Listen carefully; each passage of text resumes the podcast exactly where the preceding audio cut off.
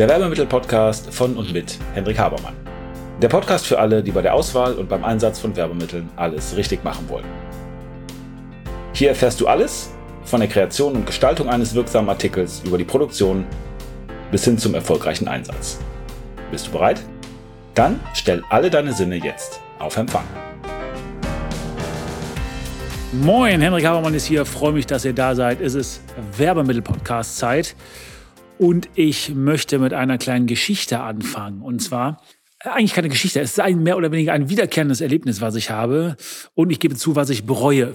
Aber das ist Teil der Story. Also, manchmal ist das so bei mir, dass ich irgendwie, wenn ich unterwegs bin, äh, vor Corona zurzeit geht das ja nicht so gut, äh, Hunger habe und dann habe ich manchmal Hunger auf Fast Food und dann gehe ich äh, zu McDonald's oder zu Burger King. Und wenn ich dann da bin und äh, dann gerade so Spaß daran habe, dann esse ich viel, ich esse zu viel, ich esse viel, viel zu viel und kann äh, danach, dann ist mir danach so ein bisschen schlecht. Oder ich fühle mich auf jeden Fall so, dass ich denke, musste das sein? Und dann stelle ich diese ganze Aktion in Frage und sage, pass auf, das ist nicht gesund, das hat äh, Geld gekostet, Hättest du dir sparen können, bist sowieso viel zu fett. Hättest ähm, ein bisschen was Besseres für deinen Körper machen können. Du kommst jetzt später nach Hause oder was auch immer. Ich finde dann ganz viele Gründe dafür. Und ähm, frag mich dann, wie gesagt, muss das sein? Ich habe dann Schwierigkeiten zu sagen, komm, hast du dir jetzt gegönnt oder ist da in Ordnung? Also ich stelle das Ganze in Frage. Und ich habe festgestellt, dass das eine wiederkehrende Sache ist, dass ich sowas tue, äh, mir bei bestimmten Dingen, äh, die ich tue, nachher die Frage stelle, muss das sein? Und je mehr ich auf etwas Bock hatte oder je weniger ich drüber nachdenke oder gute Gründe dafür finde, warum genau das richtig ist, was ich tue, desto mehr stelle ich mir die Frage und fühle mich dann ein bisschen schlecht. Und das ist so, dass ich nur das nicht an mir erkannt habe als etwas Wiederkehrendes, sondern dass das offensichtlich etwas ist, was wir alle irgendwie kennen und was eine ganz normale Reaktion ist. Und es gibt einen Namen dafür und das ist eben Kaufreue. Das heißt, wenn wir etwas tun, was uns Geld kostet, was ja in Anbetracht der Verdrahtung unseres Gehirns bedeutet, dass wir uns Schmerzen zufügen, weil aus hirntechnischer Sicht, aus äh, neurowissenschaftlicher Sicht ist das nichts anderes. Ähm, wenn wir so etwas tun, dann brauchen wir für uns gute Gründe dafür. Und dann kommt äh, nach dieser Kaufreue, Buyer's Remorse genannt, auch im Englischen, kommt die Post-Purchase Rationalization. Und zwar die Rationalization äh, besagt, dass wir das rationalisieren, also gute Gründe dafür finden, logische Gründe dafür finden, warum das wichtig war. Äh, das stelle ich dann bei Fastfood bei mir selber nicht fest, aber ich merke das immer bei meinem Bruder. Und zwar, wenn mein Bruder sich entschieden hat, ähm, ein neues Auto äh, zu bekommen oder wenn er sich für ein neues Auto äh, interessiert. Und zwar erklärt er mir dann nachher immer ganz genau, warum das ja so ein super Deal war und äh, warum das Auto ja eigentlich gar nicht teurer war als das andere, weil was kostet zwar eigentlich mehr Geld, aber die Leasingrate und der Wiederverkaufswert ähm, wenn man das irgendwie verrechnet. Und dann spart man aber noch in der Versicherung. Und jetzt hat man irgendwie einen Stromer und der ist besser als ein Verbrenner. Und dann hat man irgendwie äh, eine geringere Pauschalversteuerung und keine Ahnung was mein Bruder äh, der äh, findet dann der, der der glaubt das auch selber. Und der versucht dann andere Leute davon zu überzeugen warum das eben eine total schlaue Entscheidung war. Und dass das eigentlich logisch logisch schlüssig war. Ich habe mal ähm, mich mit einem Freund von mir unterhalten und der hat mir erklärt, dass er äh, jetzt in Uhren macht. Also der, kauft sich irgendwie teure Uhren und dann mal eine Uhr da für 5000 Euro und dann hat sie mal für eine für 8000 Euro gekauft. Und ich habe da persönlich überhaupt keinen Bezug zu. Ich kann da nichts mit anfangen und ähm, der wollte mir auch ähm, weismachen, äh, mich davon überzeugen, dass das also kein Spleen ist oder dass das äh, nicht was ist, weil er irgendwie auf Uhren abfährt oder weil er irgendwie Status sucht oder keine Ahnung, was auch immer hat, sondern dass das eher ein Invest ist. Also, weil die Uhren, die äh, steigen im Wert und ähm, deswegen ist das also im Grunde genommen eine Investorentätigkeit, die er macht. Das hat aber überhaupt nichts mit der Uhr zu tun. Das hat überhaupt nichts damit zu tun, dass er irgendwie das persönlich geil findet oder nicht. Also, was hier passiert, ähm, im Gegensatz zu der Kaufreue, ist diese Post-Purchase Rationalization. Das heißt, wir erklären logisch das, was wir tun. Woher kommt das? Nun, wir müssen uns klar machen, dass das, was die neoklassische Wirtschaftstheorie gesagt hat, nämlich dass es diesen Homo economicus gibt, dass wir also rationale Wesen sind, die wissen, was sie wollen, das hat man damals bekundete Präferenz genannt, und die dann darauf basierend, auf dieser begründeten Präferenz, Entscheidungen treffen, äh, die sinnvoll sind, wo sie also ihren persönlichen Nutzen maximieren. Mit anderen Worten, wir sind schlau, wir sind emotional, ähm, wir sind logisch und wir tun das, was richtig ist oder was uns gut tut. Das war vor 150 Jahren äh, die, die vorgängige, heißt das so? Gängige, gängige Meinung. Aber mittlerweile wissen wir, dass das stimmt nicht. Mittlerweile wissen wir, dass es eben nicht die Logik ist, die eine Entscheidung trifft, sondern dass es unser Bauchgefühl ist, also unser emotionales Zentrum, unser limbisches System. Kaufen ist immer eine emotionale Entscheidung. Aber wir wollen ja rational sein. Wir wollen ja eine schlaue Entscheidung treffen. Und deswegen machen wir das so, dass wir im Grunde genommen eine emotionale Entscheidung treffen. Und zwar fast immer, die dann aber rationalisieren, dann aber schlüssig erklären. Das ist übrigens der Grund, warum, wenn wir im Verkauf sind und in den Abschluss gehen, also ins Closing, wenn wir das bewusst tun, immer rationale Argumente finden, rationale Gründe, warum jemand jetzt eine Entscheidung treffen muss. Ganz wichtig, wenn ihr verkaufen wollt, müsst ihr die Leute auch dazu bekommen, das zu machen. Und wenn ihr sagt, ja, du kannst noch in drei Wochen eine Entscheidung treffen, kein Problem, warum sollen die dann handeln? Macht ja keinen Sinn. Also deswegen versuchen wir beim Closing, beim Abschluss eben die jetzt zum Handeln zu bekommen aber eben mit rationalen Argumenten, geht nicht mehr mit Emotionen. Das ist auch der Grund, warum klassische Verkaufsseiten genauso aufgebaut sind, dass immer erst emotional getriggert wird, dass emotionale Gründe geliefert werden. Was okay ist, weil dann relativ viele Leute kaufen. Und dann aber noch ein logischer Teil kommt, weil manche eben nur kaufen, wenn die auch die Logik für sich abgehakt haben, weil die sonst irgendwie nicht damit klarkommen, vor sich selber, dass sie nur emotional gekauft haben. Und wenn emotional und Logik nicht funktioniert, dann kommt eben noch das Thema Angst, also Verknappung und Dringlichkeit, damit die sagen, hm, ja, äh, das ist irgendwie emotional, weiß ich nicht und logisch weiß ich auch nicht, aber bevor ich was verpasse, FOMO, Fear of Missing Out, zum Beispiel, einer der tiefen psychologischen Trigger, äh, dann treffe ich eben eine Entscheidung. Also, zunächst mal merken, bitte, Kaufen ist ein emotionaler Akt. Das limbische System führt die Regie, aber wir wollen schlau, wir wollen logisch sein und deswegen rationalisieren wir das Post-Purchase Rationalization. Und woher kommt jetzt diese Kaufreue? Ja, die Kaufreue, die kann verschiedene Gründe haben. Zum Beispiel, weil jemand Hard-Selling betreibt, also hohen Druck aufbaut, versucht uns zu bequatschen, uns etwas aufzuschwatzen oder uns etwas zu verkaufen im negativen Sinne. Vielleicht auch, weil wir einfach persönlich den Bedarf überhaupt nicht erkannt haben und glauben, wir brauchen das nicht, aber dann haben wir Angst, irgendwie Nein zu sagen wir finden den zu nett. Auf jeden Fall kaufen wir, wenn wir nicht 100% davon überzeugt sind. Oder wir bekommen nachher neue Erkenntnisse. Wir merken, dass das, was der uns erzählt hat, überhaupt nicht stimmt oder dass das Produkt eben doch nicht so gut ist oder dass wir das nicht einsetzen konnten, wie wir gedacht haben.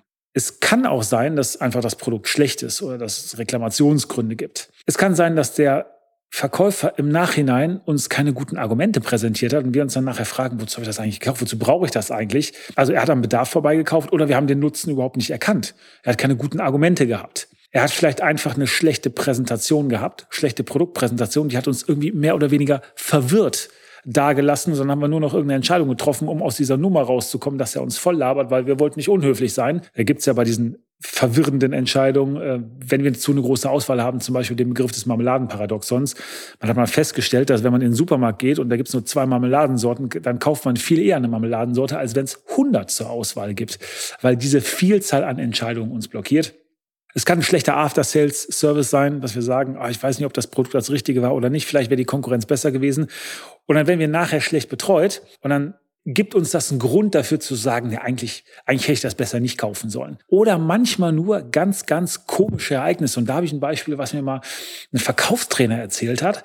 Und zwar hat er erzählt, dass der also ist Verkaufstrainer, verkauft also sozusagen Wissensprodukt und war bei BMW, glaube ich, und hat den Verkaufsseminare angeboten. Und dann haben die verhandelt und da ging es dann insgesamt und nicht um ein Seminar, sondern es ging um eine ganze Seminarreihe, die die für ganz viele Leute bei BMW machen. Also hatte ein relativ hohes Volumen und der war damit dann fast die Hälfte seines kompletten Jahres ausgelastet. Also cooler Auftrag. Und dann hat er den Zuschlag bekommen, war mit einem, mit einem Geschäftspartner bei BMW, die haben den Zuschlag denen gegeben und dann sind die aus der Tür gegangen und dann hat er so eine Siegerpose gemacht, so als hätte er gerade ein Fußballspiel gewonnen, so ja, ja, ja, die Arme in die Luft, die haben sich High Five gegeben, sind nach Hause gefahren, beziehungsweise sind ins Büro gefahren und dann hat er BMW angerufen und hat den Auftrag reduziert. Also die haben nicht mehr ein halbes Jahr gemacht, sondern haben nur noch zwei Monate bekommen, wo die erstmal äh, diese Schulung machen sollten. Und dann hatte der eine Möglichkeit, nachher mit jemandem bei BMW zu sprechen, den er kannte. Und dann hat er gesagt, das habe ich nicht verstanden, ihr gebt uns einen Auftrag und dann zieht ihr den zurück. Was war der Grund dafür?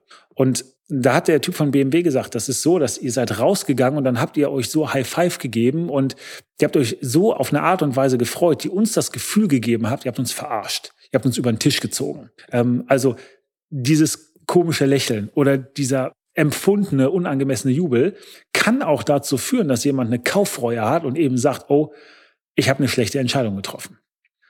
Also unser Gehirn fragt immer wieder nach, musste das sein? Unser Gehirn möchte rationale Gründe haben und möchte keine Kaufreue haben. Und deswegen rationalisieren wir eben den Kauf. Und wichtig ist, dass du das weißt, dass bei dir, wenn du etwas kaufst, dann kommt eine Kaufreue. Und wenn jemand anders was bei dir kauft, dann kommt auch diese Kaufreue. Und diese Kaufreue, da solltest du ansetzen und zum Beispiel die mit Werbemitteln auflösen. Damit das eben nicht passiert, damit man nicht das, die Tür zuschlägt und jemand vielleicht sagt, er möchte das Ganze abwickeln oder möchte das Produkt retournieren, sondern eben sagt, ey, das war so cool, das war so eine gute Erfahrung, ich möchte eben noch mehr Umsatz machen. Deswegen gilt ja auch, nach dem Kauf ist vor dem Kauf und der wichtigste Teil der Kommunikation oder ein sehr wichtiger, wenn er nicht gekauft hat, ist natürlich auch blöd, aber ein sehr wichtiger Teil der Kommunikation oder vielleicht des Marketings kann man sagen, also der permanenten Kommunikation, der automatisierten Kommunikation, fängt mit dem Kauf erst an, weil ich dann immer noch nachlegen muss, um klarzumachen, dass das ein richtig gutes Geschäft war, dass da gute Entscheidung war, dass die Leute gut aufgehoben sind, etc. Und wichtiger Punkt, ich hoffe, das ist gerade klar geworden, ich betone es nochmal extra, je emotionaler der Kauf war, Je emotionaler wir die Entscheidung getroffen haben, desto größer war die Kaufreue. Also wenn wir schon im Vorhinein sehr, sehr viele logische Argumente haben, und jetzt ganz wichtig, die Argumente müssen für uns logisch sein. Die müssen nicht tatsächlich logisch sein oder die müssen nicht für einen Dritten logisch sein. Wir für uns müssen das durchdacht und logisch begründbar machen. Wenn das schon vorher der Fall war, also offensichtlich weniger emotional die Entscheidung war, die ist immer emotional, aber wir brauchen zusätzlich die Argumente, dann ist die Kaufreue geringer. So, und wie kannst du das bei Werbemitteln machen? Kleiner Tipp vorab, man muss das nicht mit Werbemitteln machen, man kann das auch mit psychologischen Tricks, zum Beispiel mit der kognitiven Dissonanz machen. Also manchmal habt ihr es vielleicht mitbekommen, dass ein Verkäufer euch nach ähm, Referenzen fragt, nach Adressen oder so, die er auch noch anhauen äh, kann. Anhauen ist ja so ein Verkäufer, ist eigentlich blöd, die er ansprechen kann, weil die sich auch genau wie ihr freuen würden, äh, wenn sie von diesem großartigen Produkt oder dieser äh, großartigen Dienstleistung profitieren würden. Selbst wenn ihr dann Nein sagt, selbst wenn ihr sagt, nö, ich kenne da keinen oder ihr möchtet keinen geben, macht diese Frage was bei euch im Kopf.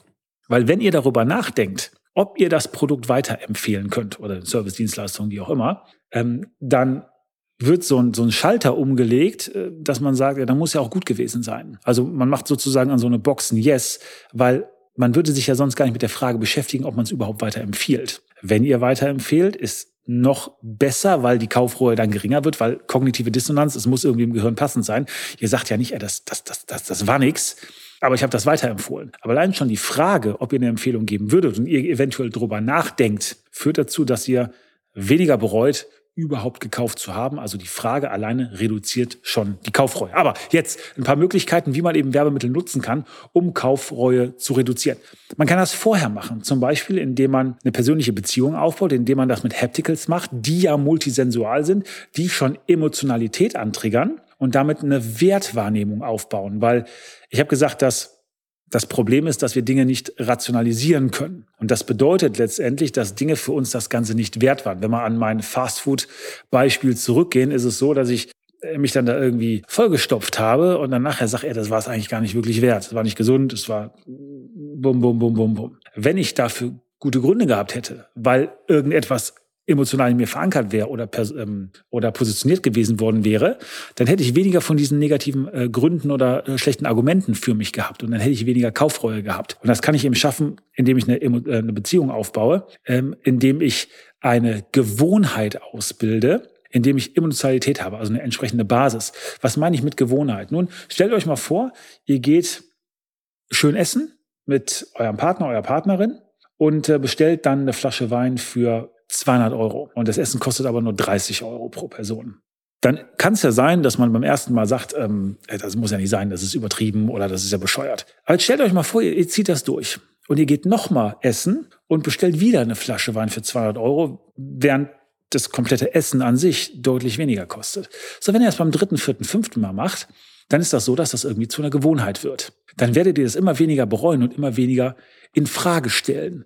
Also wer immer einen sehr, sehr teuren Wein trinkt, für den ist das ein Lifestyle, aber der stellt diese eine Entscheidung nicht mehr in Frage. Man hat das ein bisschen damit entkoppelt. Und das, das, das ist das, was ich mit ähm, Gewohnheit meine. Und indem man zum Beispiel eine Beziehung vorher aufgebaut hat, indem man äh, aufgebaut hat, indem man sich daran gewöhnt hat, dass etwas zum Beispiel teurer ist, äh, irgendein Luxusprodukt oder irgendeine bestimmte Dienstleistung, irgendein bestimmter Partner, wird weniger Kaufreue reduziert. Das kann man eben super mit Hapticals auch machen, indem man vorher etwas gibt, dass er emotional wahrnimmt, dass er etwas sehr teures, ein sehr teures Haptical bekommt, ein sehr teures Mailing oder so bekommt, weil er dann auch schon in eine gewisse Ebene, in eine gewisse Ebene der Wertschätzung weil gewisser Anker für Hochwertigkeit und damit auch für hohe Kosten gesetzt wird. Also das ist das, was man vorher machen kann. Beispiel. Was kann man während eines Verkaufsgesprächs zum Beispiel machen. Nun kann man multisensual arbeiten, indem man die Nutzenwahrnehmung über ganz, ganz viele Sinne argumentiert, indem man haptische Verkaufshilfen einsetzt. Dann ist das so, dass eben über die entsprechende Emotionalität das besser wahrgenommen wird, das emotionaler ist und gleichzeitig mehr Wert, mehr Wertwahrnehmung, weil es eine tiefere Wirkung hat, aufgebaut wird. Und dann sagt man persönlich, na okay, ist vielleicht ein bisschen teurer, ähm, aber es ist besser, es ist besser erklärt worden. Ich habe es logischer durchdrungen, ich habe mehr Argumente bekommen anhand dieser haptischen Verkaufs Verkaufsliste, damit ich es auch meinem Mann oder meiner Frau oder meinen Freunden erzählen kann oder meinem Bruder, also so wie mein Bruder, dass er seinem Bruder erzählt, wenn er ein neues Auto gekauft hat, warum das jetzt die, die absolut richtige Entscheidung war und jede andere Entscheidung falsch gewesen wäre. Das könnt ihr eben mit haptischen Verkaufshilfen machen, indem ihr da entsprechend mehr multisensualen, mehr emotionalen Impact gibt. Wie könnt ihr das beim Abschluss machen? Nun, ihr könnt beim Abschluss zum Beispiel Hapticals einsetzen, in denen ihr was mitgebt, in denen ihr einem Kunden noch ein kleines Präsent gebt. Im Einzelhandel wird das relativ äh, gerne gemacht, im hochwertigen Bereich. Wir haben für ähm, mehrere Textiler mal gearbeitet, die bei uns Hapticals, Werbemittel gekauft haben, in Anführungsstrichen. Ähm, und die haben dann Folgendes gemacht. Die haben die ausgezeichnet mit einem Preis und haben die für diesen Preis in den Laden gelegt. Ich kann mich daran erinnern, dass wir für einen sehr, sehr hochwertigen Textiler der mal über sich gesagt hat, wir fangen da an, wo Boss aufhört, hat der äh, zur WM 2006 in Deutschland einen Fußball gemacht, aber einen Fußball im Stil des Fußballs, wie er 1954 eingesetzt worden ist. Also natürlich nicht aus dem gleichen Material, weil der sah so ähnlich aus, also wie der Weltmeisterschaftsball von 1954. Und den haben die mit, ich weiß nicht mehr, 49 Euro oder so ausgezeichnet und den konnte man da kaufen. Jetzt geht man nicht zu einem Textiler, um Fußball zu kaufen, aber die Leute nehmen das wahr. Und jetzt gibt einer da relativ viel Geld aus oder ist ein guter Kunde, dann kann der Verkäufer hingehen und sagen, so Mensch, ich habe hier noch ein Präsent für Sie. Gebe ich Ihnen noch, weil Sie ein guter Kunde sind, weil wir Sie schätzen, weil Deutschland 2006 Weltmeister wird, weil wir alle in der guten Stimmung sind, wie auch immer. Und dann nimmt das einer wahr und freut sich darüber. Aber dieser Fußball, der 49 Euro kostet, der hat vielleicht nur 7 Euro gekostet. Ich weiß die Zahlen nicht mehr genau, aber natürlich deutlich günstiger, weil er deutlich höher ausgezeichnet ist. Und der, man freut sich darüber. Man hat Reziprozität, baut entsprechenden Rapport, also baut eine Beziehung auf, aber führt auch dazu, dass die Leute weniger nach Rabatten fragen. Oder wenn sie nach Rabatten fragen würden, weil sie viel gekauft haben, kann man sagen, tut mir leid, Rabatt schwierig, aber ich habe ja noch ein Geschenk für Sie, ich habe noch eine Dreingabe, ich habe noch ein Goodie für Sie, wie wäre es damit? Sind auch ganz viele Leute schon zufrieden. Man gibt also einen Rabatt für, für sieben Euro, in Höhe von sieben Euro, Einkaufswert, aber er hat eine ganz andere Wertwahrnehmung. Das kann man zum Beispiel machen und man gibt, wenn man noch sowas draufpackt, wenn man noch sowas auf sein Angebot ähm, draufpackt, was multisensual ist, was die Leute gut finden, dann glauben die eben auch, dass sie noch einen besseren Deal gemacht haben. Und wenn die einen besseren Deal gemacht haben, dann war es eben schlau, weil die haben so einen guten Preis gemacht, dann habe ich eben weniger Kaufreue. Und wie kann ich das nachher machen? Wir hatten ja gerade eben vorher während Abschluss und jetzt nachher, ähm, indem ich zum Beispiel in einem Mailing äh, oder in dem, was die Leute mit nach Hause bekommen oder was sie nachher von mir nochmal bekommen im After-Sales-Bereich, wenn es multisensual ist, indem ich immer wieder den Leuten klar mache, das war ein hoher Wert was du bekommen hast, das hat sich gelohnt. Wer macht sowas sehr viel? Auch da wieder die Textiler. Beispiel, ihr kauft euch einen Anzug für 2000 Euro, dann bekommt ihr ja nicht eine Plastiktüte, sondern dann bekommt ihr, je nachdem, äh, wo ihr kauft, beim Checkout erst nochmal äh, ein Glas Prosecco, ähm, wenn das Ganze eingepackt wird. Das wird aufwendig in Seidenpapier eingeschlagen. Aber es wird eigentlich nicht nur eingeschlagen, das wird zelebriert. Da macht man 10 Minuten Show draus eben damit eine Wertwahrnehmung stattfindet. Wenn das in Seidenpapier eingeschlagen ist, kommt das in eine sehr, sehr hochwertige Tasche, die einen Vollflächendruck schwarz mit einer Mattkaschierung und einer Heißfolienprägung hat und einer handgeknoteten Kordel und dann macht man noch irgendwie eine kleine, ein kleines Etikett oder einen kleinen Aufkleber um die Tasche und macht noch ein kleines Seidenband daran.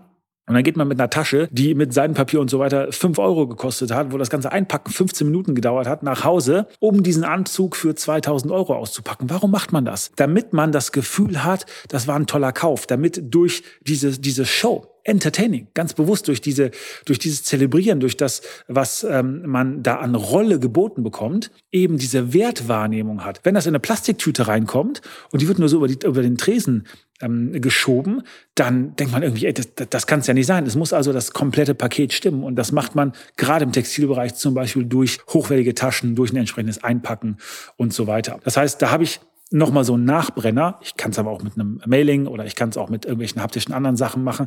Aber so kann ich super dieses ganze Bereich der Multisensualität, der multisensualen Werbemittel einsetzen, um entsprechend Leistung zu erzielen, um die Kaufreue zu reduzieren. Und damit habe ich eine höhere Wiederverkaufsrate. Ich habe geringere Stornos. Ich habe eine höhere Empfehlungsrate. Und alles das, was eben positiv ist, was ich haben will, um langfristig Geschäfte zu machen, um meinen Kundenkreis stetig zu erweitern, das habe ich, wenn ich die Kaufreue reduziere, weil die eine Person bezieht es auf sich, aufs eigene Geschäft, schickt eventuell die Sachen zurück und empfiehlt natürlich auch nicht weiter, Word of Mouth und so weiter, geht dann alles zurück. Also ganz, ganz wichtiger Punkt, Kaufreue reduzieren. Macht euch klar, warum es überhaupt die Kaufreue gibt, warum es diese Post-Purchase Rationalization gibt, warum das so wichtig ist, dass wir diese logischen Gründe haben, auch wenn Verkaufen eine rationale Entscheidung ist. Und klar, setzt eben alle Sinne ein, um die Kaufreue zu reduzieren und um Rationalisierung reinzubringen. So, heute keine Aufforderung dazu, sich irgendwie mit uns in Verbindung zu setzen, sondern ich habe eine andere Bitte an euch. Und zwar, wenn euch der Podcast gefallen hat, wenn ihr sagt, ich habe ein bisschen Wert rausgezogen, das macht Spaß, das anzuhören, oder das ist wirklich wichtig, ich lerne ein bisschen was und kann das für mich einsetzen, dann macht bitte Folgendes. Gebt mir eine 5-Sterne-Bewertung, 5 Punkte bitte für mich, empfiehlt drei Leuten, die ihr kennt, die im Marketing arbeiten, die im Verkauf arbeiten oder die sich einfach nur gerne mit dem menschlichen Gehirn und mit Psychologie beschäftigen, diesen Podcast weiter. Also ganz wichtig heute keine Anfrage at habermann.info schicken, sondern bitte gute Bewertung für den Podcast und weiterempfehlen. Ich danke euch, ich bin raus.